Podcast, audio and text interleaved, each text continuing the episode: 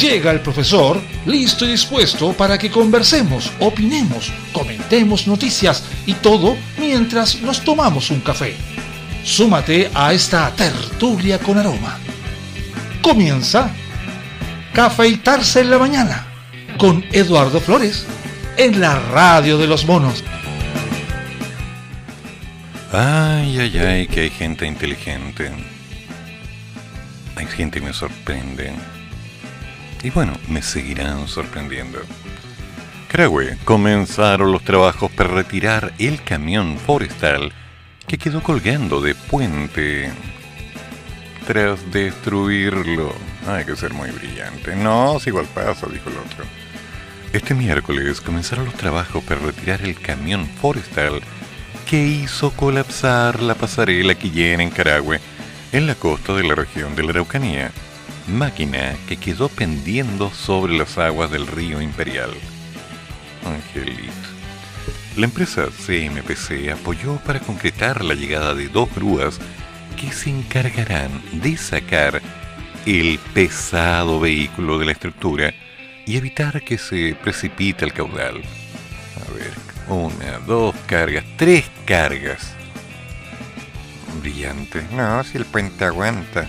Angelito.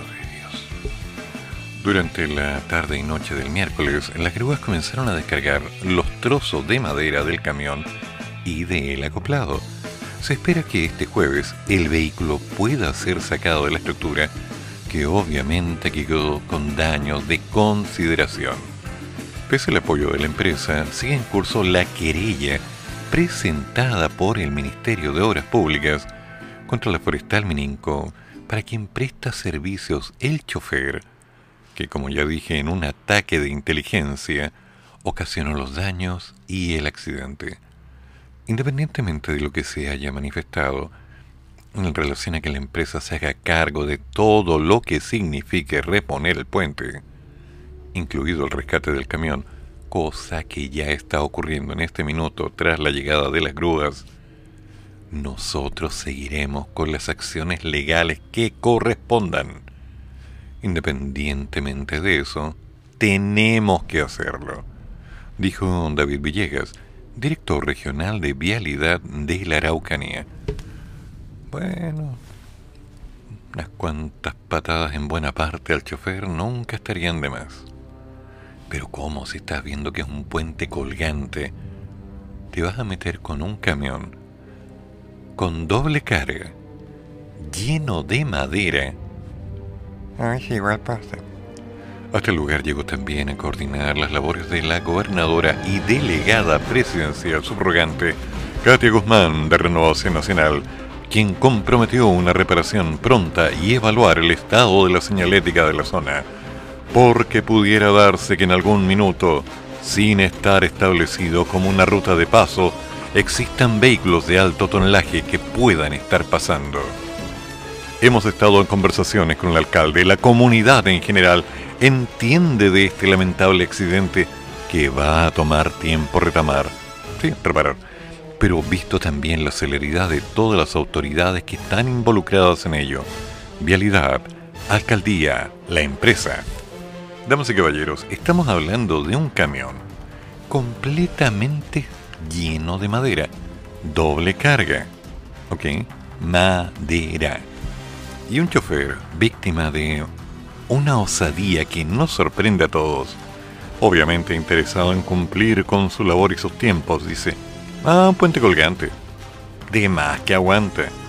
Ahora queda la pregunta, ¿sería una brutal idea del caballero? ¿O tal vez se basó en experiencias anteriores? Los puentes son para poder unir las comunidades que de alguna forma no pueden cruzar ríos fácilmente. Pero cuando estamos viendo esto, ¿pero cómo? ¿Cómo? ¿Cómo? C-O-M-O. ¿Cómo? O sea, no. Yo veo un puente colgante, voy en un Fiat 600 chiquitito, liviano, semi-destruido, con carrocería podrida, lo más liviano posible, y me da susto. ¿Y el hombre en un camión? como tanto, no, sí. hay gente que en realidad está gastando aire de más. Y el lamentable accidente va a tomar tiempo. Más que tiempo, el puente tiene que ser reparado. ¿En cuánto tiempo lo van a tener en condiciones? ¿Después de cuántas semanas ese puente va a estar listo para volver a ser usado? A ver. Y mientras tanto, ¿qué alternativa tiene la gente en Caragua? A ver. A ver, a ver. A ver, a ver, a ver. A ver.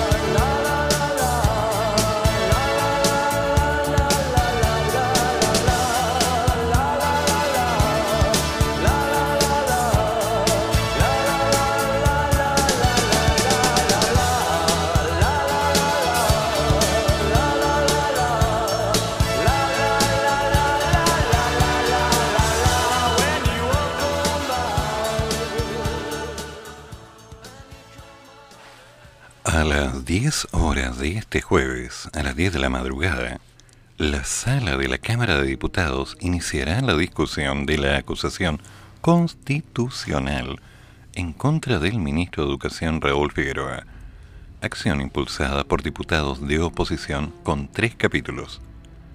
Financiamiento educativo, vulneración a los trabajadores, los las les trabajadores de la educación y amenaza a la vida e integridad física y psíquica. ¿Ya? Se trata de la octava acción de este tipo levantada en contra del ministro de Estado desde el 2018. Ayer la comisión revisora votó en contra del libelo acusatorio, instancia que por sorteo congregó a cuatro parlamentarios oficialistas. Juan Manuel Fuensalida de la UDI, Guillermo Ramírez de la UDI, Enrique von Riesenberg de la UDI y Tomás Fuentes de Renovación Nacional, más una representante de izquierda, la diputada Marisela Santibáñez, quien dio su voto a favor. Marisela. Ya, ok. Los parlamentarios oficialistas que integraron la comisión expusieron que el libelo no tiene fundamentos jurídicos y tan solo es una suma de motivaciones políticas. Este respaldo, de todas formas, no es vinculante con lo que hoy se vote en la sala, donde se escuchará a un diputado informante de la comisión revisora, un representante de la acusación, la parte defensora, en este caso el abogado Jorge Galvez, y al propio acusado. Ayer, el ministro volvió a ser consultado acerca de la ofensiva durante su visita a un colegio en Puente Alto, donde estuvo acompañado por el titular de la Segogep, o Segegop, Segegop, Jaime Bellolio. Todo el país está comprometido con el bienestar de niños y jóvenes, y ese ha sido el foco del Ministerio de Educación. La acusación no hace más que marcar una diferencia profunda respecto de ese objetivo. Son cuatro los proyectos de ley que los diputados acusadores han presentado que impiden la apertura de establecimientos educacionales. Peyolio, por su parte, ocupó la ironía para la defensa. A ver, formular una acusación constitucional para castigar a un ministro, decirle que no puede ocupar cargos públicos por cinco años por intentar que de manera segura y voluntaria los niños y niñas puedan volver a clases, es un récord mundial del absurdo. Ya terminaron las Olimpiadas. No nos vamos a ganar una medalla de oro en el absurdo. Señor Bellolio, maneje mejor el discurso. Por favor, atine. No es difícil. Pensar es un verbo. Es gratis. Hágalo ahora. El señor ministro Figueroa, lo voy a decir otra vez, por si no lo ha escuchado antes, es un empleadillo. Es un empleado. Él hace lo que tiene que hacer. Y lo está haciendo.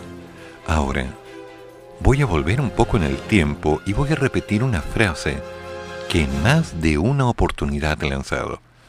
Un ministro de Educación tiene una carga encima enorme.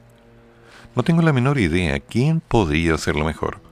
Ahora, dejo en evidencia, en caso particular, el actual ministro no es de un, podría decirlo en forma elegante, un santo de mi devoción, pero está haciendo cosas. El punto en cuestión no está en la demanda contra el ministro.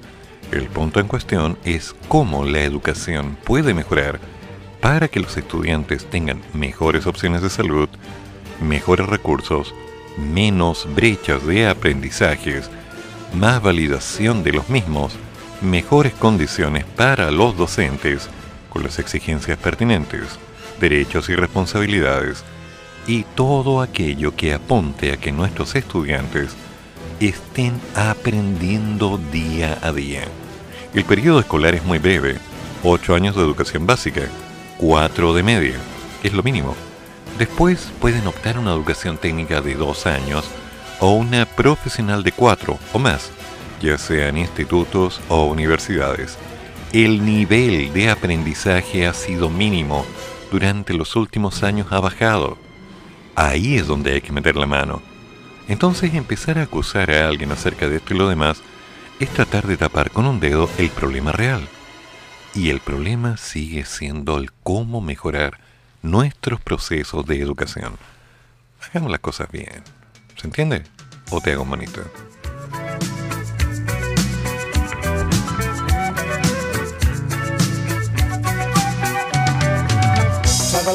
a freighter trailhead full of zombies. I met a strange lady, she made me nervous. She took me in and gave me breakfast. And she said, do you come from a land down under? Where women go and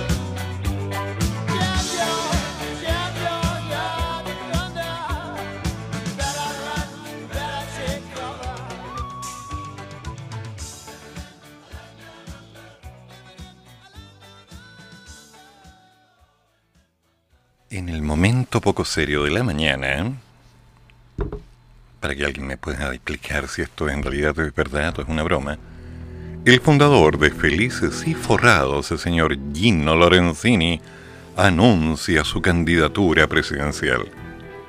Ya. Estoy esperando que en cualquier momento alguno de mis vecinos, la gente de administración del edificio, tal vez alguna persona o compañero de curso aparezca en las noticias diciendo yo también quiero ser presidente por lado. El ingeniero comercial y fundador de la consultora de asesoría previsional Felices y Forrados, Gino Lorenzini, anunció este miércoles su intención de competir como candidato presidencial. La información fue dada a través de las redes sociales de Felices y Forrados. ¿No habían cerrado eso? Donde Lorenzini llamó a sus seguidores a firmar por su nombre para lograr los 33.000 patrocinios que necesita para inscribirse como independiente. Eso me recuerda al caso de otro muchacho del sur que a última hora consiguió las firmas. Ahora, Esto a poco de haber participado en la formación del Partido por la Gente. ¿Ya? Junto al ex abanderado de la moneda Franco Parisi. Mm. En un video difundido en las redes, Lorenzini indicó desde, desde ya agradezco a Dios, a mi familia y a todos ustedes por su plata y a toda la gente por la comunidad que por meses me motivó a asumir este enorme desafío. Y bueno, hago un llamado a todos los ciudadanos con principios y valores éticos claros que se sumen desde Arica a Punta Arenas y desde todos los rincones del mundo para equilibrar el país. Todos unidos rescataremos el verdadero Chile y erradicaremos la corrupción. La intención de Lorenzini de unirse a la carrera presidencial se suma a la que a la vez que intentó ser candidato de la convención constitucional, ¿se acuerdan? Y eso no funcionó. No, eso no funcionó. Ok, Lorenzini, aclárame una cosa. Felices, felices, no Felipes, felices y forrados. Era un concepto bastante bien creado bajo la idea de tomar una serie de bases de datos, normalizar mediante Fibonacci, mediante algunos recursos, tal vez usando Crystal Ball, y también uno que otro dato interno que de alguna manera auspiciaban con cerca de un 90% de seguridad las tendencias de los comportamientos. Ok, eso no deja de ser subjetivo. Por lo tanto, muchas de las cosas que se hicieron apuntaban a sentido común. Claramente la gente que confió en el proyecto de Felices y Forrados fue moviéndose desde los fondos A, B, C, D, E, etc., para llegar a un dato que le permitiera tener una mayor rentabilidad. ¿De acuerdo? Pero es curioso que ahora que se habla del retiro del 10% o del 100%, el señor Lorenzini de pronto aparezca como candidato. Candidato a presidente. Mira tú, qué coincidencia, ¿no? Coincidencia.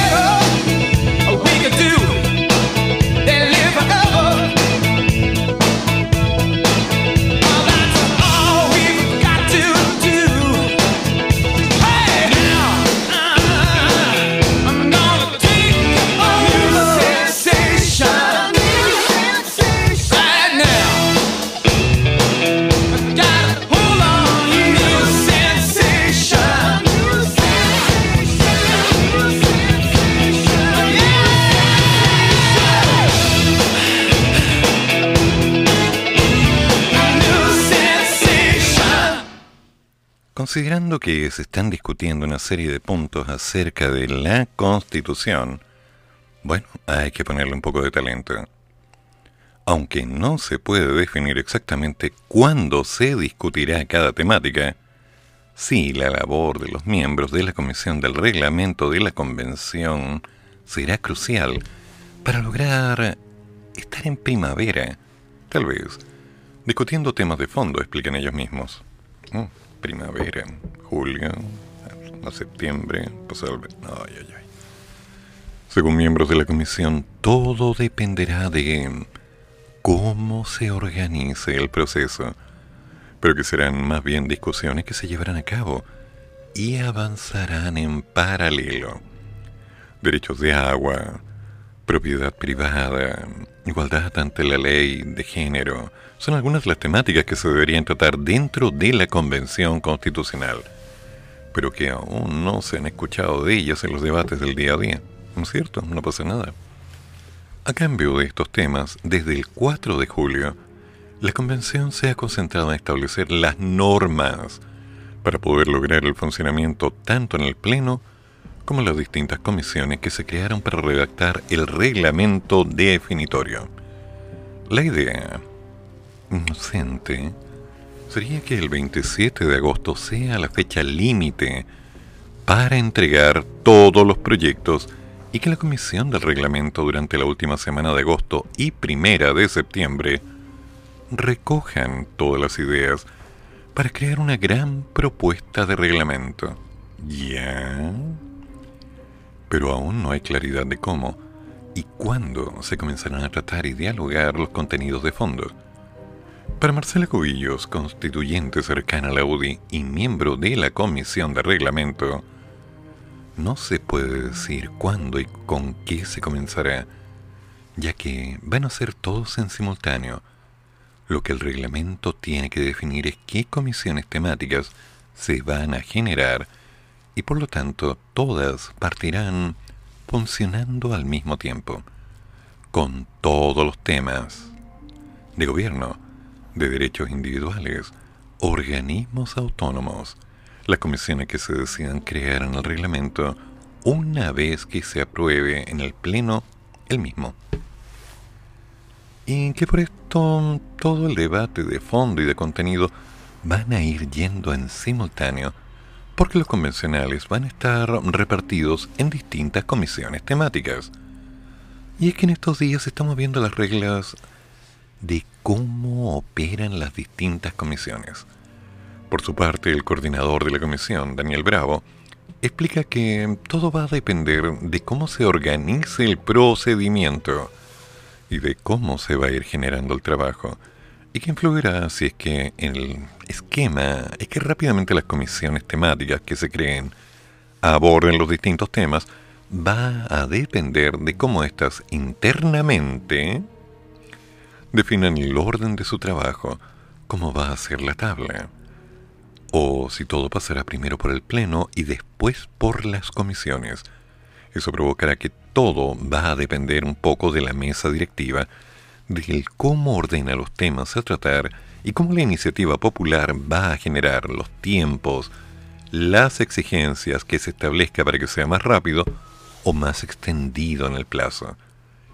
El convencional del Frente Amplio, Fernando Atria, es un poco más eh, cauteloso al hablar del tema indica que aún no hay claridad cuándo se comenzará a abordar las distintas temáticas.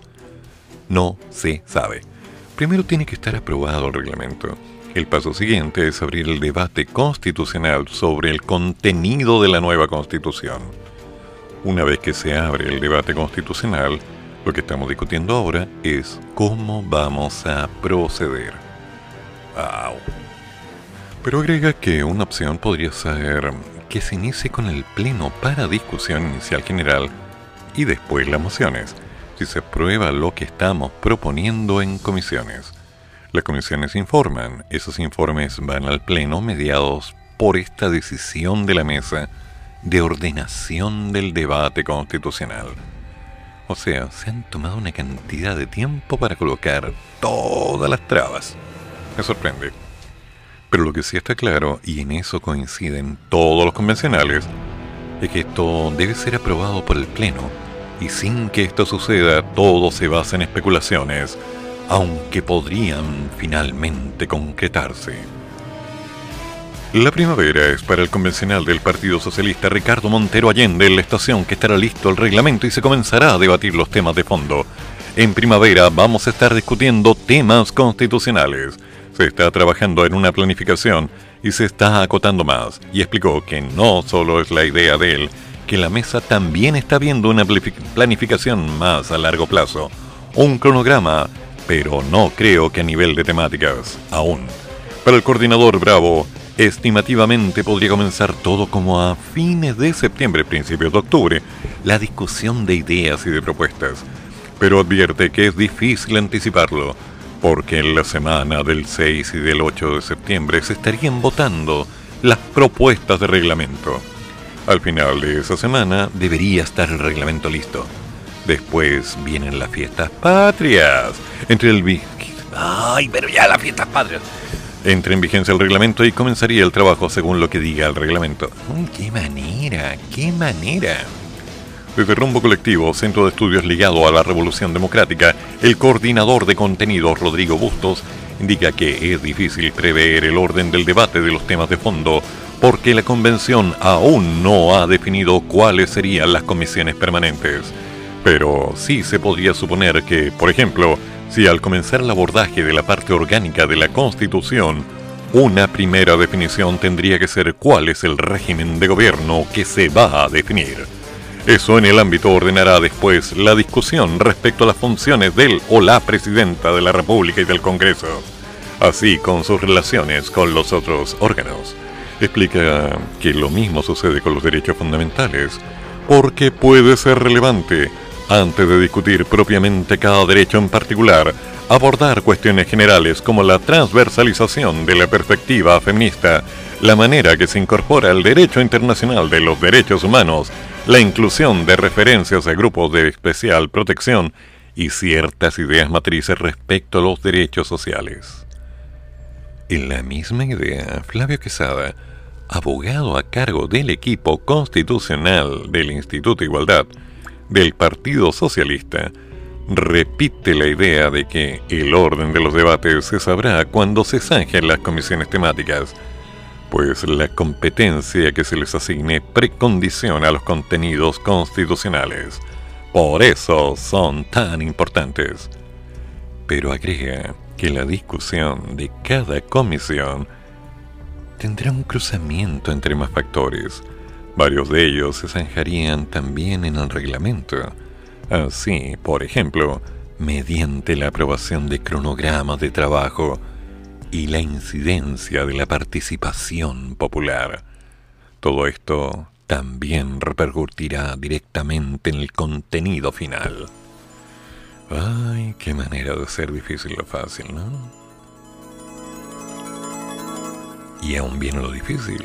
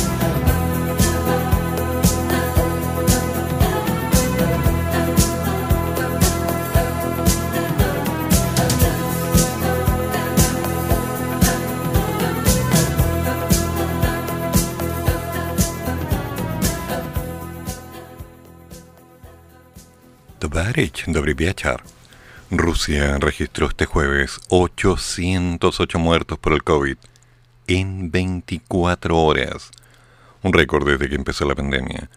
Lo anterior se debe sobre todo a la presencia de la variante Delta y a la lenta campaña de vacunación. El país donde la epidencia o la epidemia ha recobrado fuerza desde principios del verano boreal registró además 21.932 nuevas infecciones, según el balance diario publicado por el Centro de Crisis del Gobierno ruso. Temazo. En total, el gobierno contabiliza 168.049 decesos por COVID desde el inicio de la crisis sanitaria. Esta cifra es, sin embargo, parcial, ya que solo toma en cuenta los fallecidos a los que se les ha practicado una autopsia que ha determinado que el corona es la principal causa de su deceso. Ejemplo de ellos es que la agencia rusa de estadísticas Rosstat calculó que los muertos por COVID superan los 300.000 a finales de junio. ¡Au! La ola de la pandemia provocada en Rusia por la variante Delta provocó 21.000 decesos en junio, según Rostat, pero no por ello los rusos se están vacunando más. La población sigue mostrando una gran desconfianza contra todas las vacunas rusas, comenzando por la Sputnik. En este momento, solo un 30% de la población ha recibido al menos una inyección del fármaco ninguna de las vacunas homologadas en los países occidentales ha recibido aprobación en Rusia. Pese a la complicación de la situación, las restricciones se han levantado, sobre todo en Moscú, epicentro de la pandemia, por razones económicas. Una especie de pasaporte sanitario entró en vigor en julio y era indispensable para ir a los restaurantes de la capital, pero fue rápidamente eliminado. La mascarilla es teóricamente obligatoria en lugares cerrados como los transportes, pero hay mucha gente que no la usa. Mientras tanto, Facebook desmanteló una campaña que pagó a una serie de influencers para desprestigiar las vacunas. Según la información compartida por Reuters, la compañía informó de una red proveniente de Rusia que pagaba a influencers para hablar mal y desinformar en redes sociales sobre la efectividad y síntomas secundarios de las inyecciones. Ante esta campaña de difamación, la red social comenzó a investigar los hechos y con que las cuentas conectadas a Fase, una subsidiaria de la firma de marketing AdNow, era la culpable. Cuidado. Por cierto, ¿ya se vacunaron? Un café.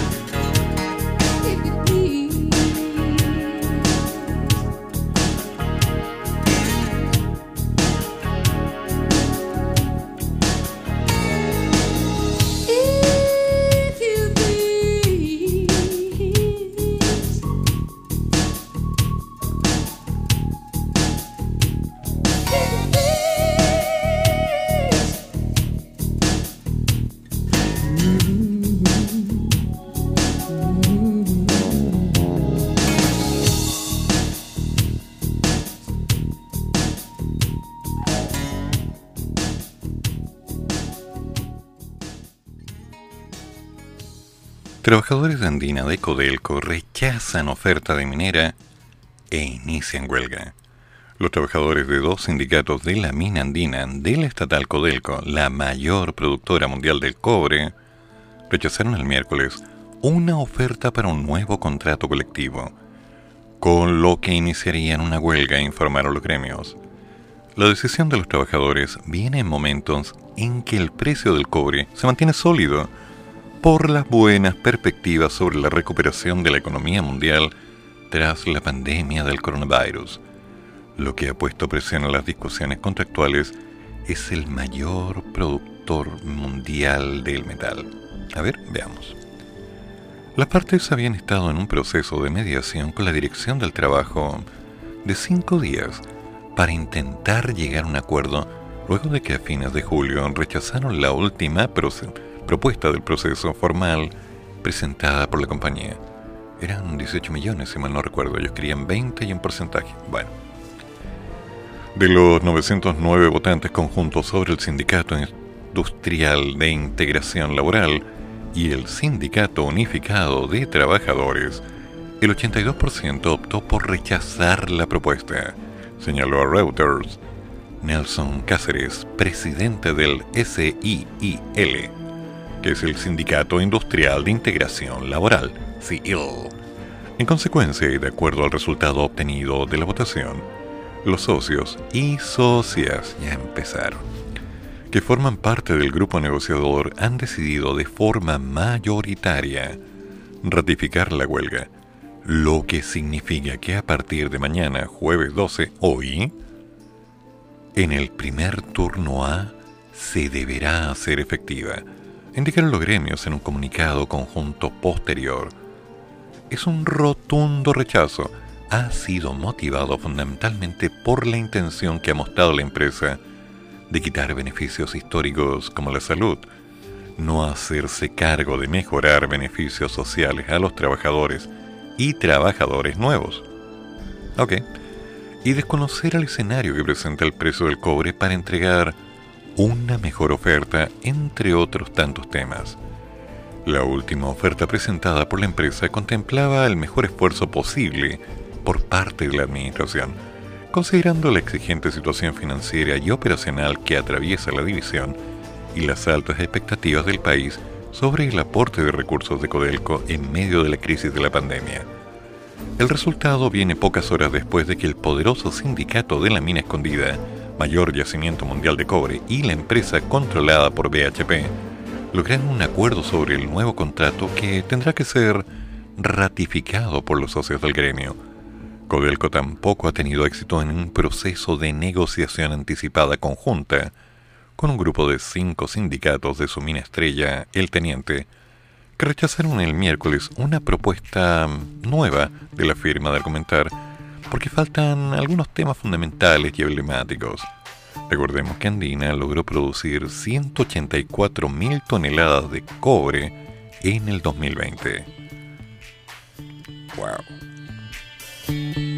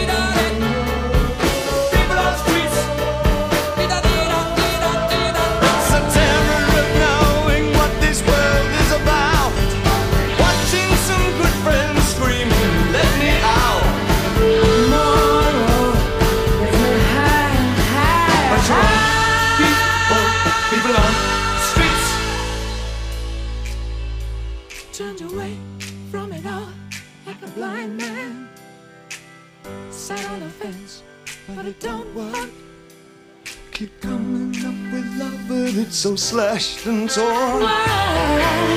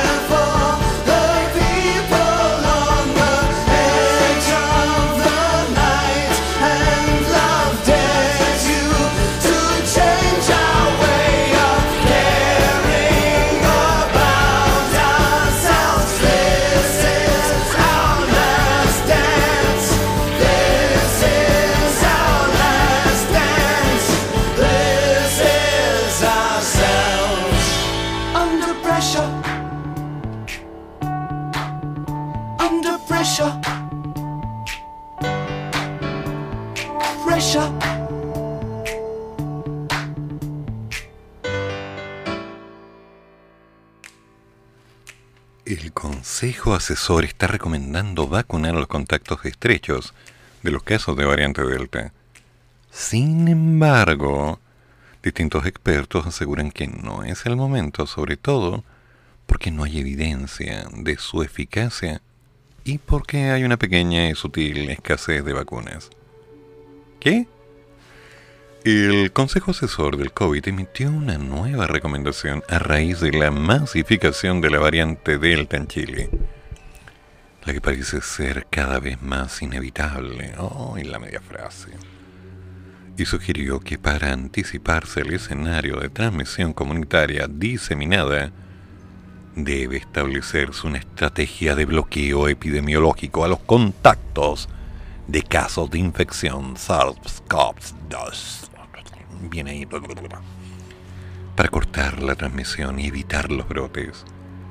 La estrategia consiste en inmunizar tempranamente a los contactos de un caso administrando vacunas post-exposición para así reducir la capacidad y posibilidad de que se contraiga la enfermedad o de que se transforme en un caso infectante.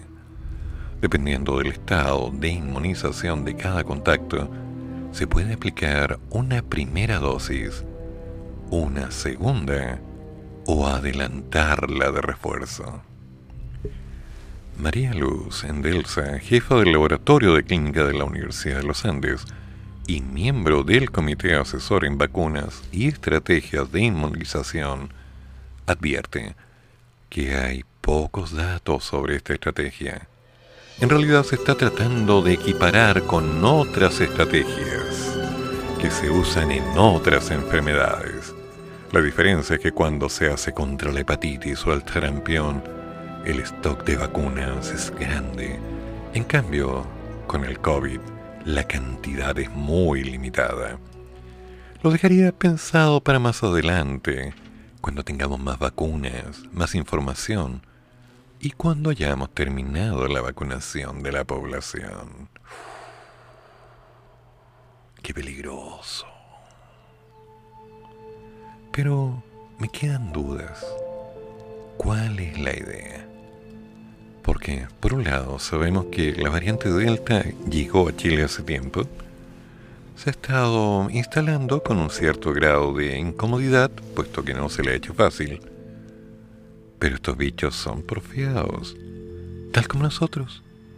Sí, tal y cual como nosotros porque por un lado está la posibilidad de cuidarse, usar mascarilla, lavarnos las manos, tal vez no está tan clara la posibilidad de mantener distancia social, pero ese bicho se sigue moviendo. Y lo que tengo claro es que ahora que empezaron las terceras dosis, y que de aquí al 20, las personas sobre 55 años estarían vacunadas se vienen cambios en el país. Moraleja muchachos, hay que cuidarse, hay que cuidarse. Sí, lo digo lentito para que moleste. Hay que cuidarse. Porque si no se cuidan, los que estamos quedándonos en casa sin salir prácticamente a nada, estamos perdiendo el tiempo haciendo el loco, a sabiendas que en cualquier momento esto se puede disparar de nuevo. Y les comento que eso es algo que mucha gente no quiere. Oh, me encantaría decir que nadie quiere que el bicho se expanda. Pero hay algunos caprichos genéticos por ahí que están gastando aire que le dicen, ah, sí da lo mismo. Y no están así. Ojo. Oh, yeah.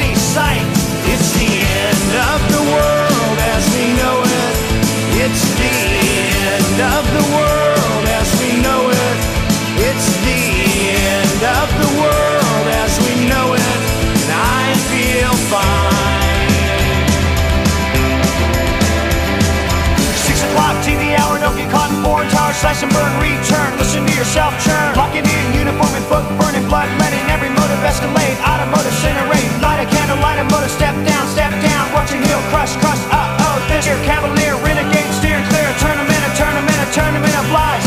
Offer me solutions, offer me alternatives, and I decline.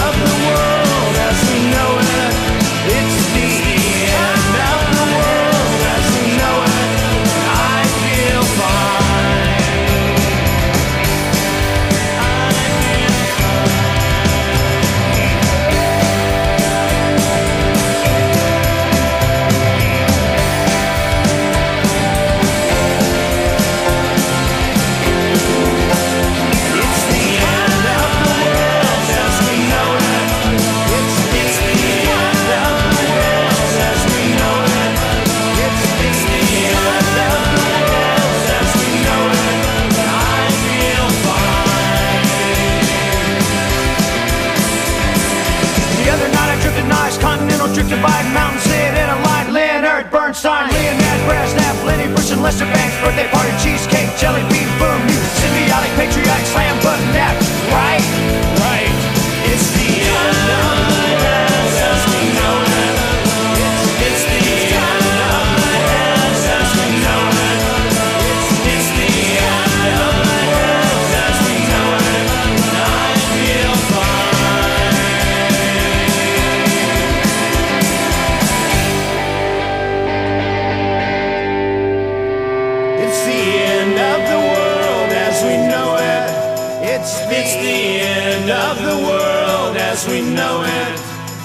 It's the end of the world as we know it.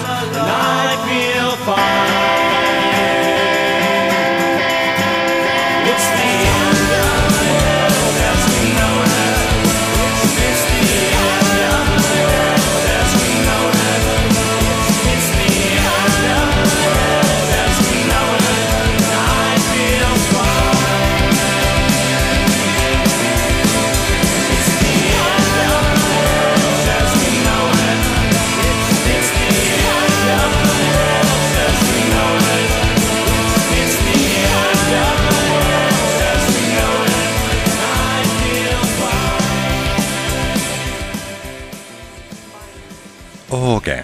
el ministro de Salud, el señor París, que tampoco es santo de mi devoción, pero él hace su trabajo, expresó la preocupación frente a la variante Delta del coronavirus, que ya ha identificado 78 casos en Chile, y la posibilidad de que genere un rebrote en nuestro país, por lo que remarcó la importancia de vacunarse para evitar un cuadro grave de la enfermedad. ¿Se imaginan volver a fase cero? La variante Delta nos tiene preocupados. Hemos detectado 78 casos con variante, ¿sí? Detallando que 34 venían de Estados Unidos, 16 de México y 15 de España. 16 de México.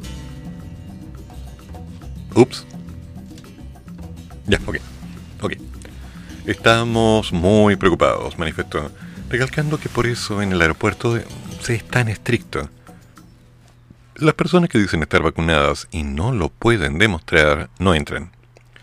Por eso exigimos un PCR 72 horas antes y que los viajeros hagan cuarentena al llegar a Chile. Hay un equilibrio que se debe mantener. Asimismo resaltó que estamos haciendo un trabajo doble por la toma del PCR especial que detecta la variante Delta y consecuenciación en el Instituto de Salud Pública y en varios centros universitarios.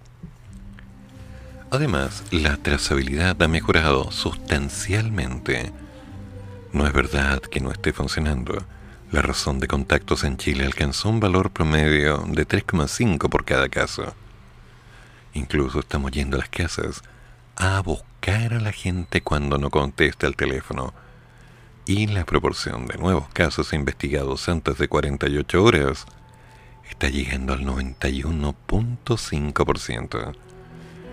Pero ante la eventualidad de que esta mutación genere una nueva ola de contagios comunitarios en el país, París apuntó, hemos visto que aquellos países donde la variante Delta penetró tenía una alta tasa de vacunación, como Inglaterra, pero bajó rápidamente y no aumentó la cantidad de pacientes hospitalizados.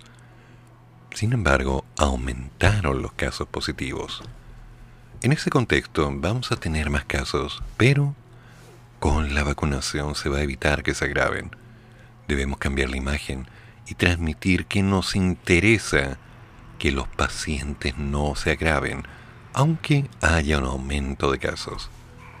Por otra parte, el titular cifró que al menos 65.000 personas ya recibieron este miércoles la dosis de refuerzo con la vacuna AstraZeneca, que se inició para mayores de 86 años que ya completaron su esquema de vacunaciones con Sinovac, Coronavac, entre el 1 y el 14 de marzo, y el refuerzo con la de Pfizer para los pacientes inmunocomprometidos desde los 16 años, para quienes deben asistir estas dos semanas según el calendario del Ministerio de Salud, que considera inicialmente a personas desde los 55 años de edad, pueden solicitar que el refuerzo sea con Pfizer o Corona en un caso específico, considerando la contradicción de la vacuna AstraZeneca hacia las personas que hayan tenido una enfermedad tromboembólica. No significa lo mismo que estar recibiendo anticoagulante o medicamentos contra la coagulación. Por ello, deben llevar una receta del mismo médico, algún carnet de alta o certificado donde se establezca que sufrió esta enfermedad o bien la secuela de un fenómeno trombótico. Por lo tanto, los menores de 55 años, cuando sea su turno, no recibirán AstraZeneca como refuerzo, puesto que tampoco se está utilizando el esquema de vacunación general. Bajo el 55, la dosis de refuerzo será Pfizer, Sinovac o CanSino. Atentos. Where have you been hiding out lately, honey? You can't dress as flashy till you spend a lot of money. Everybody's talking about the new sound, funny, but it's still rock and roll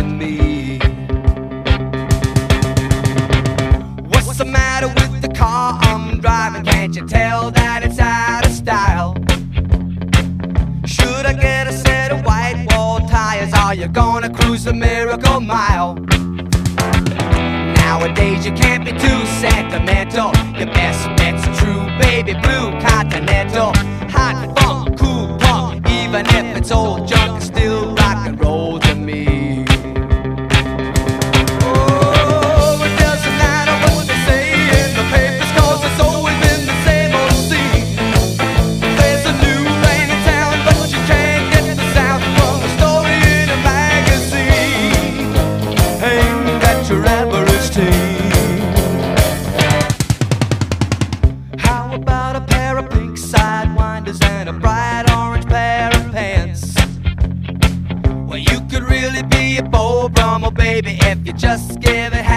chance.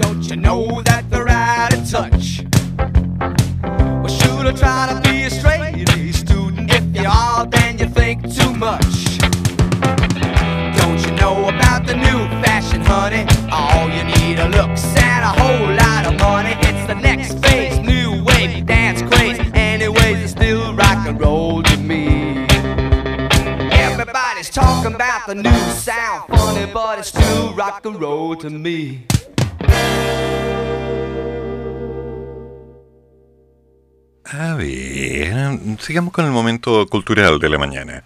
El constituyente César Valenzuela indicó que es falso.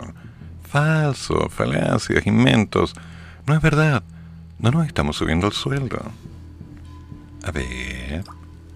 El constituyente César Valenzuela del Partido Socialista aseguró este miércoles que es mentira que la propuesta para aumentar las asignaciones aprobada por el Pleno del organismo signifique que los miembros de la convención se suban el sueldo.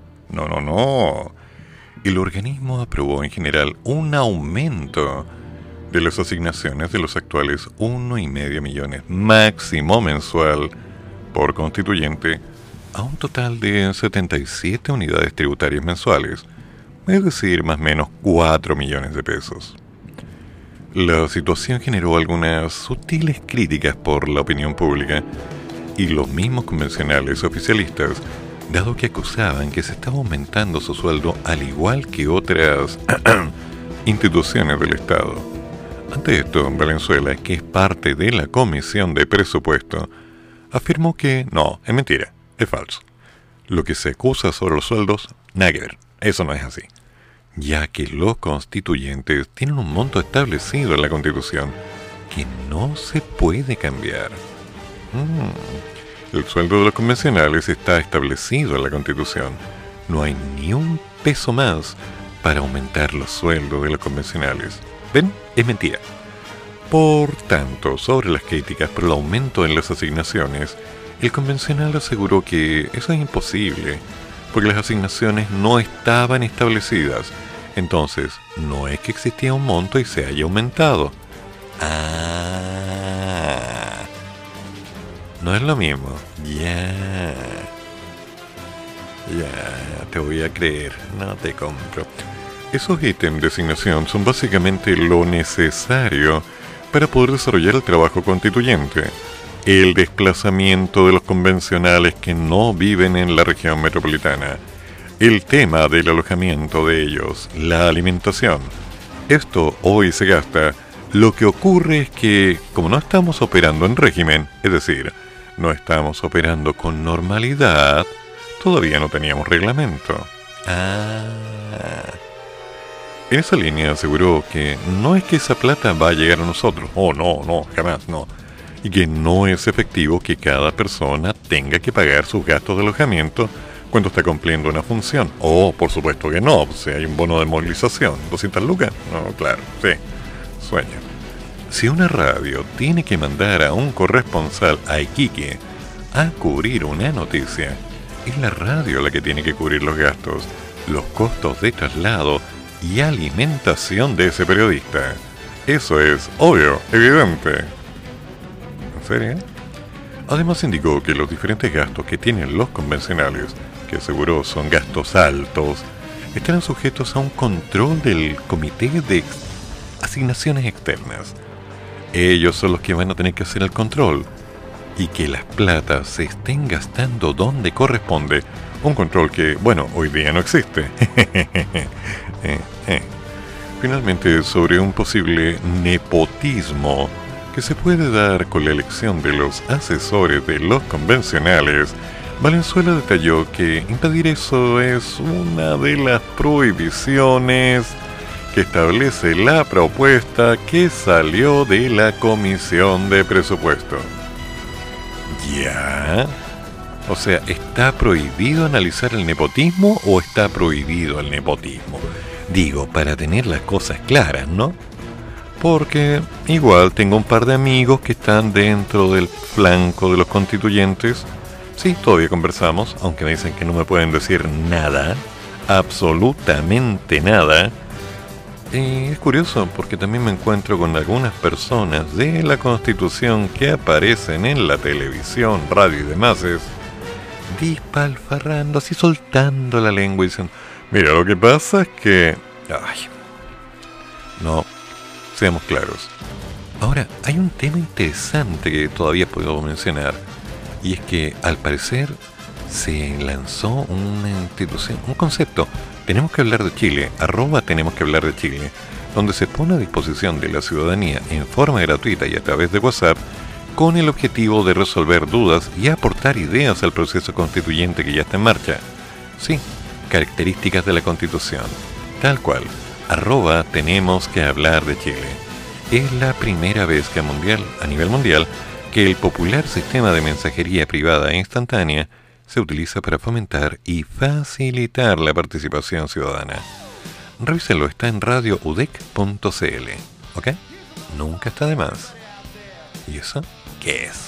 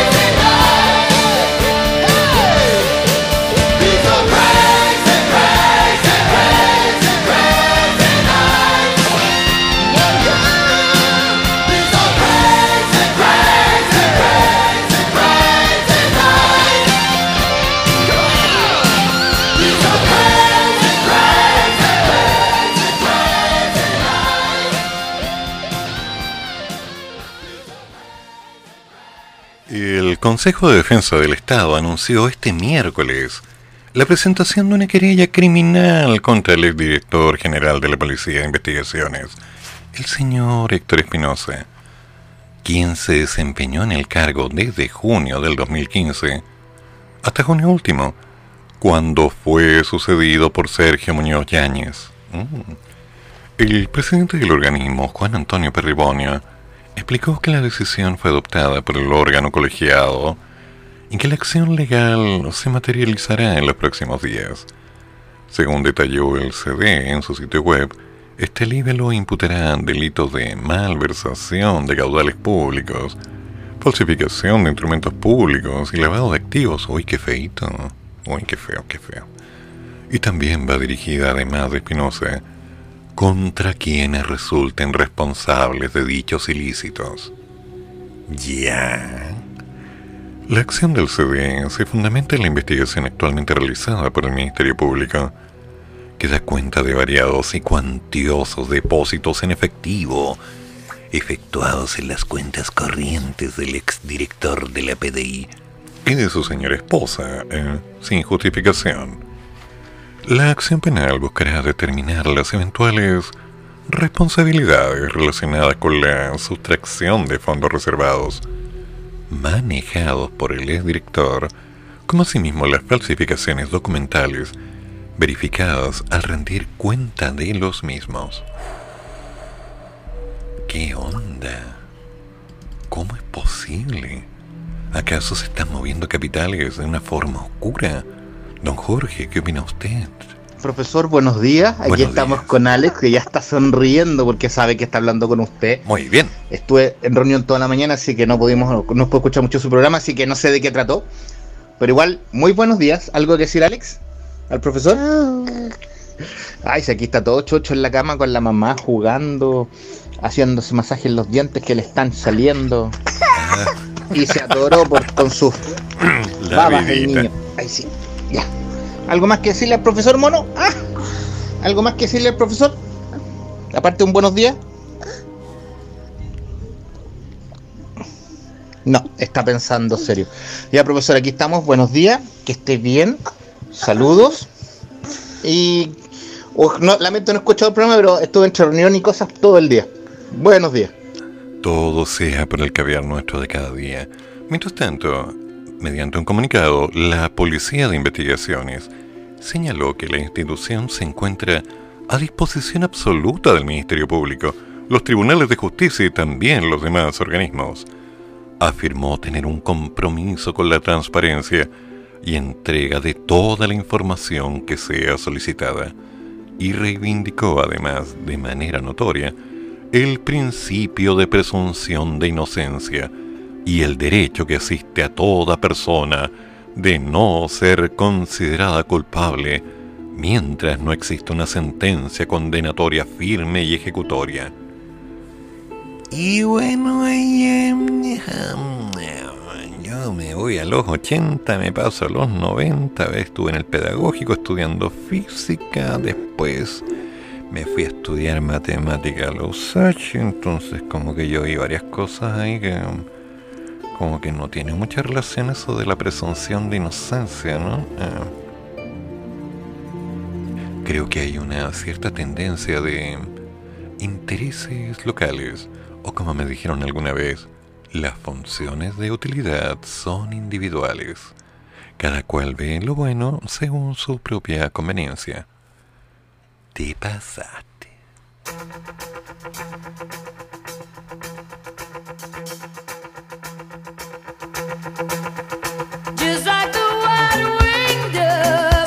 Song, sounds like she's singing.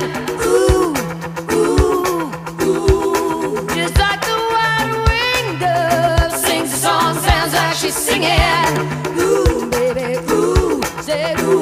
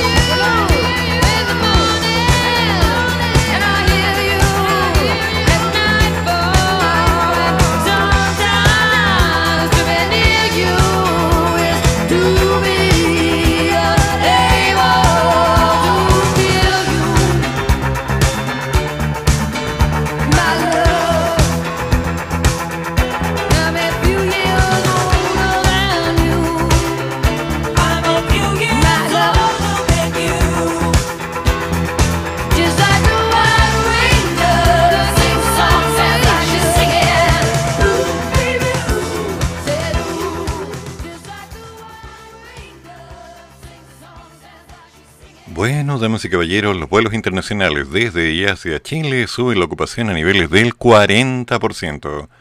La industria todavía está lejos de la actividad prepandemia a pesar del efecto de la reapertura parcial de las fronteras en el tráfico de pasajeros y las reservas al exterior. La reapertura parcial de las fronteras ha llevado a más personas en los aviones. Según las últimas cifras de Nuevo Pudahuel, el factor ocupacional que mide en asientos ocupados por pasajeros en las últimas tres semanas fue de un 40.2% en tramos internacionales y de un 69,8% para los domésticos, lo que significa un repunte para la industria. Pues sí, hay cambios. La gente se va acomodando a esta nueva realidad.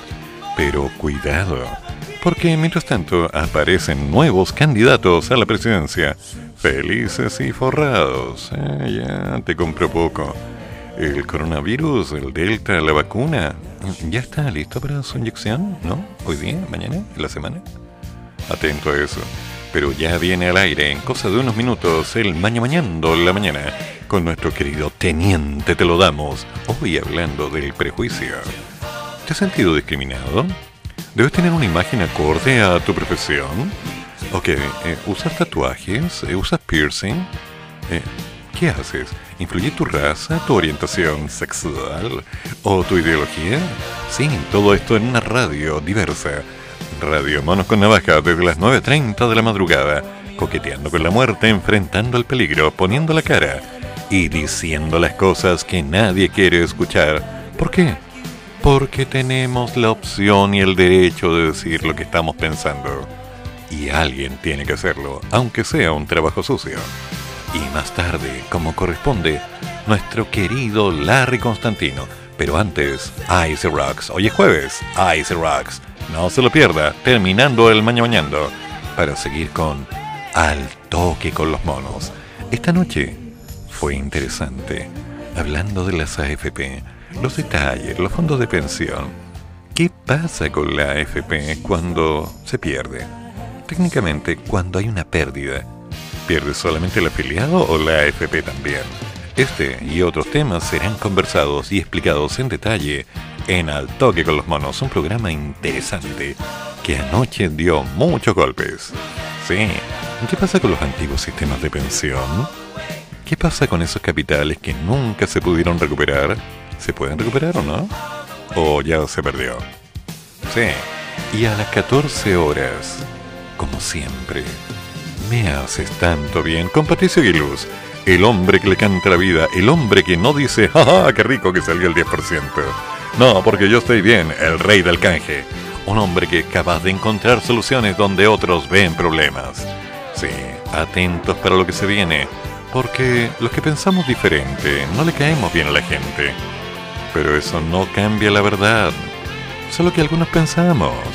Y cuando pensamos, ordenamos las ideas, vemos la evidencia, relacionamos los procesos, tenemos pensamiento crítico y lateral y no le hacemos caso a lo que diga la gente. Estamos abiertos a una mirada intensa. Nos gusta saber qué es lo que está pasando. De otra forma, de otra forma, ah, por suerte usamos lentes, si no, quizás qué cosas nos meterían. Eh, digamos como imagen. Entonces, damas y caballeros, dentro de unos minutos el teniente te lo damos. Y por supuesto, desde Santiago de Chile, mañana viernes a las 8.30 de la madrugada, entre noticias y algunos puntos. Nos juntamos. Y recuerden, todas las opiniones vertidas en este programa son de mi responsabilidad. ¿Estamos? Hasta mañana. Termina el programa, pero sigue el café. Y el profesor ya volverá para otra vez cafeitarse en la mañana, aquí, en la radio de los monos.